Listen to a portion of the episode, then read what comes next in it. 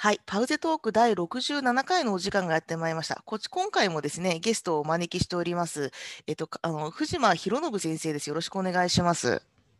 ろしくお願いいたします。あの、神奈川大学で、えっ、と、租税法を教えてらっしゃるんですけれども、えっ、と、今回はですね、あの、藤間さんをお迎えして3回構成を予定しておりまして、えっ、と、1対1回目はですね、まあ、全体を通してのテーマでもありますけども、社会の今を税を通して考えるという、まあ、そんな感じのテーマにしようと思ってますので、よろしくお願いします。お願いします。あの、実はこのパウゼトークで自分より年下の方をお招きしたのは多分初めてでございまして、あの、まあ、ななそれも含めてですね、ちょっとごあのご紹介すると、あの、藤間さんと私はですね、あの、若手法学研究者フォーラムという、まあ、私的な集まりで実は知り合ってですね、えっと、その話、お話もいただく予定なんですけれども、えっと、まずじゃあ簡単にあの、自己紹介というか、あの、いただけますでしょうか？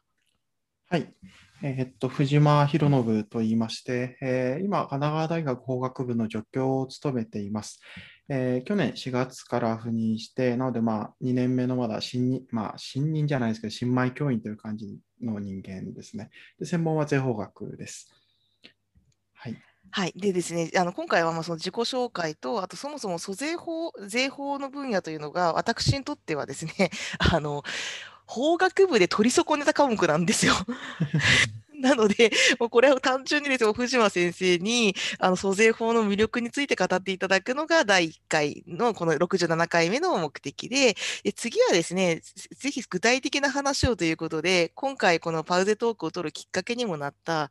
クラウドファンディングについての租税法ってどうなってんの？という、まあ、素朴な疑問に、いや、それについてはもう学会論文があるんですと、すっとですね、あの、藤間先生の論文がそういえばあったなということになりましたので、こちらのあの学会発表をもとにした論文についを使いながらですね、最近のクラウドファンディングのあれこれを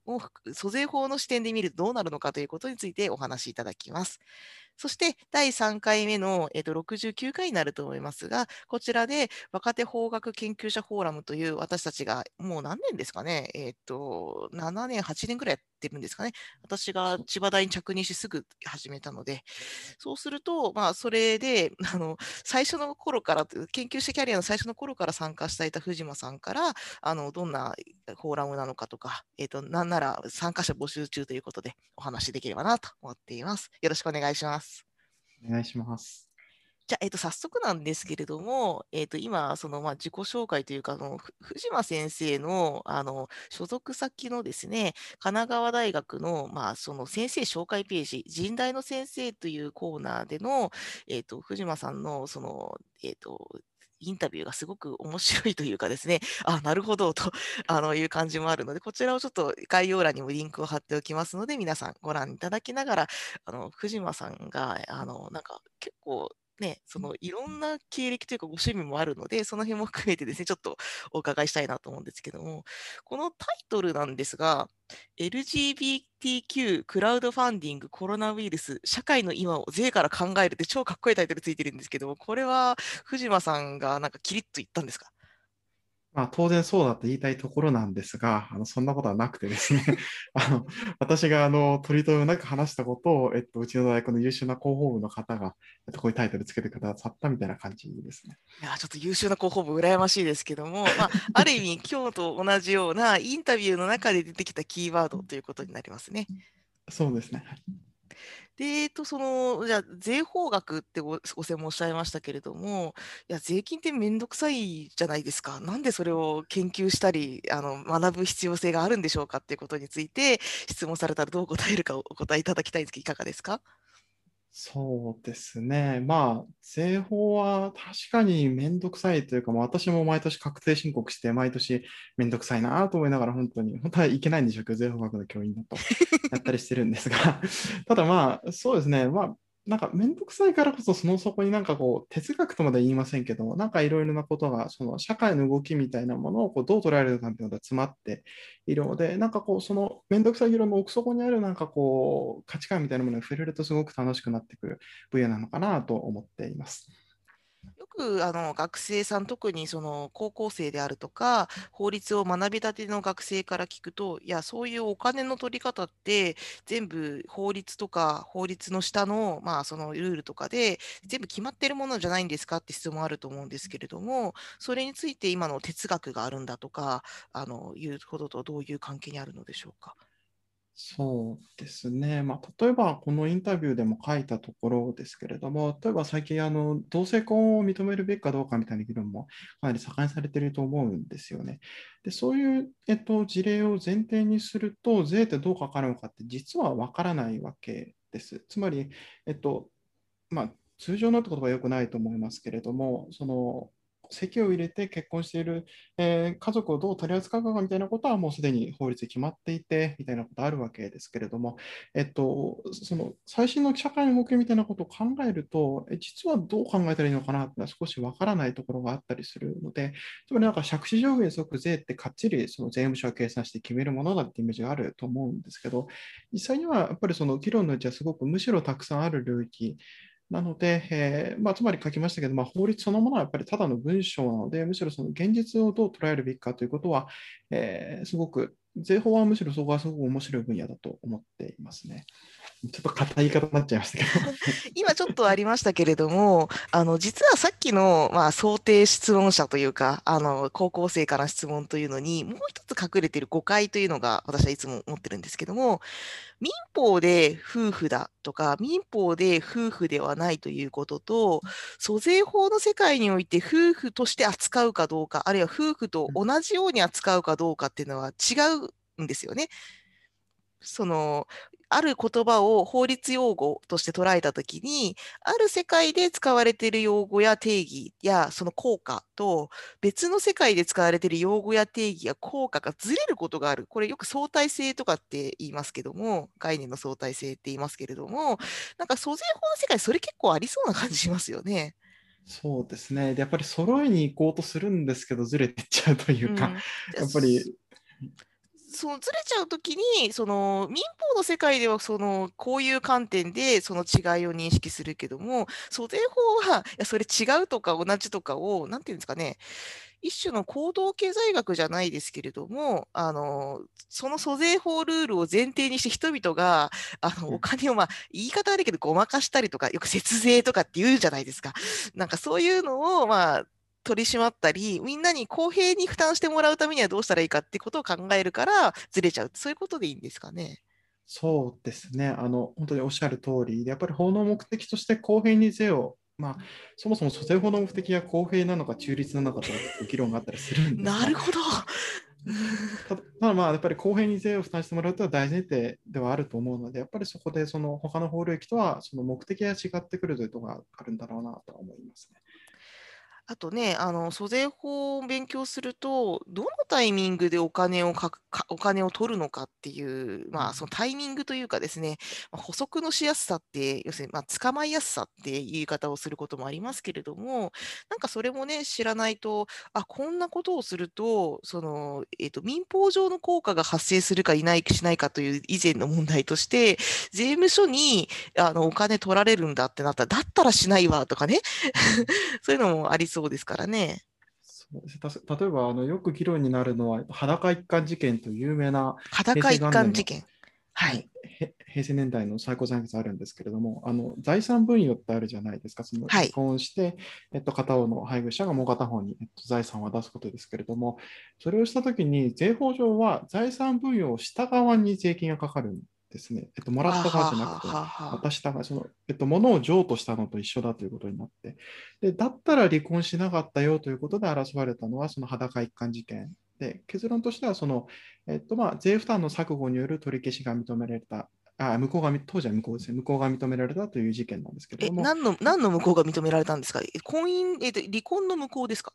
あえっと、財産分与の。あ、財産分与あ、そうかそうかそうか、はい、失礼し、うん、だそうすると、離婚自体は成立するんだけど、財産分与が成立しなかったってことでいいんですか？そうですね。なるほど。になったということですね。やっぱりその税負担というのはすごくその、そうですね、おっしゃる通り、やっぱりそのそれをしなかったらやらなかったということにつながりかねないといううん。ね。その単にいやこの人と別れたいからもうお金渡してでも別れちゃおうって思ってもいやちょっと待ってくれと。うん。そんなだからその財産分与もね基本的には、えーと、協議離婚の場合はその協議でやるかどうか決めるってことになりますよね。えー、私そうあの家庭家族法が特に離婚する気もないのであんまりちゃんと調べてないんですけれど。そうそういうことそういうことじゃなくて、まあ、とにかくそのそうだそういうご根本的な誤解があればしなかったっていうことが、まあ、認められるぐらいには、あの贈与税ってきついよねということですかね。うん。はい。まあえっと、所得税所得です、所得税そうそうそう。はい、実際この、この辺、あの今、お聞きの皆さん分かってると思うんですけど、所得税とか贈与税とかがどう区別されるのか、そもそも所得って何なのかとか、贈与って何なのかっていうことも分かってないくらいに、今、初学者モードっていうか、本当に分かってないんですけど。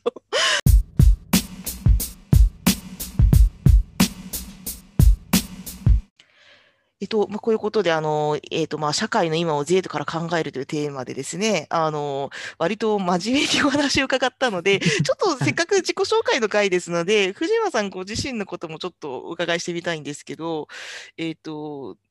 なんで租税法を志そうと思ったというか、最初から研究者になるつもりだったんですか？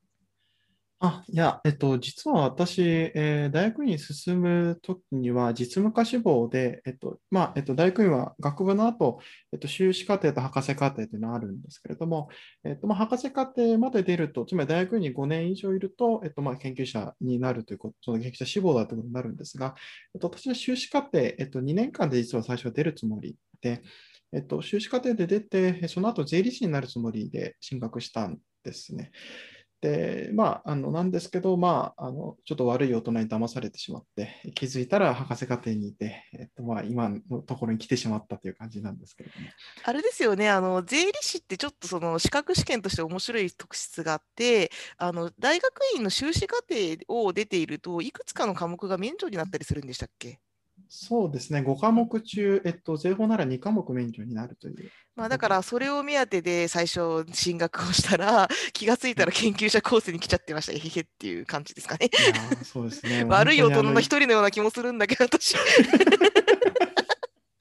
あそれ言わないでことにしますかね。なんか研究者面白そうだなってブログ読んで思ったらみたいな感じああ、まあその辺はね、ちょっとあと3回目に取っといていただくといいんですけども、うん、まあえっ、ー、とね、それ以外もね、あの合唱とかすごい盛んにされてるので、なんかすごい、たあの福島さんはなんか楽しそうに、真面目なんだけども、楽しそうにもしてるっていう意味ですごく、あのまあ、こんな上から目線で言うのはあれですか、好感が持てるというか、なんか、あの、本当に楽しんでらっしゃるなって思うんですけど、ね、合唱は大学からですか？そうですね、えっと、これもまた、えっと、実は中学の頃吹奏楽部に入っていて、はい、なので大学でも、えっと、オーケストラに入ろうかなと思ったんですけど、そのオーケストラの新館に行ったら、ちょうどその中学の先輩がいて、あ、藤間君じゃんって言われて、あ、ちょっと入ろうか悩んでるんですけどって言ったら、まあ、君みたいな不不真面目なのは無理だと思うから、うちはやめといた方がいいよって 言われて。真面目には真面目がいたみたいな話ですかね。いや、でも本当になんか演奏力をバンバンしてるみたいなオーケストラああ、要するにいわゆるガチ勢なオーケストラ部だったってことですね。はい、それは大変だ。で、それでじゃあもうでも音楽やりたいなと思って、うん、その建物の下の方に行ったら合唱部があって、そこであの合唱もいいかなと思って行ったら、なんかあの私、三国志が好きなんですけど、はい、なんか僕も三国志好きだよって先輩がいて。ああ、なんかサークルあるあるですね。なんかそのサークルの主題と関係ないところで、あの親近感を得て入ってしまうパターンですね。そうですね。でも実は入ってみるとその先輩そこまで好きじゃなかったっ完全に騙されたタイプだ。釣られたタイプだ。はい。あちょっと聞いてたらあのごめんなさい。はい。そんな感じ。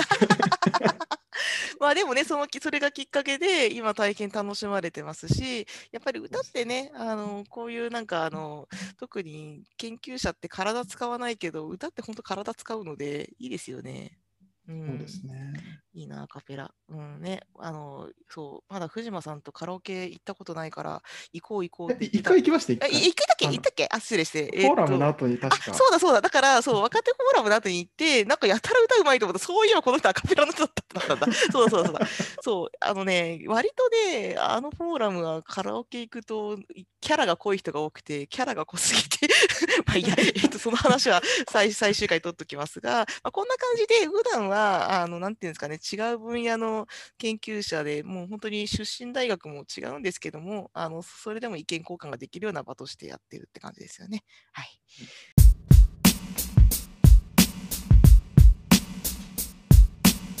次回はですね、えっ、ー、と、ぜひそのね、クラウドファンディングとか、まあ、ちょっとここで出てきてる例だと、他にも、その、新型コロナウイルス感染症対策の給付金とか助成金を、まあ、政府からもらったときに、それをまあ会計上どうするか、税法上どうするかっていう問題が出てくるとか、まあ、お金の動きがね、発生したときに、そのお金の動き自体が有効かという、まあ、民法上の論点と、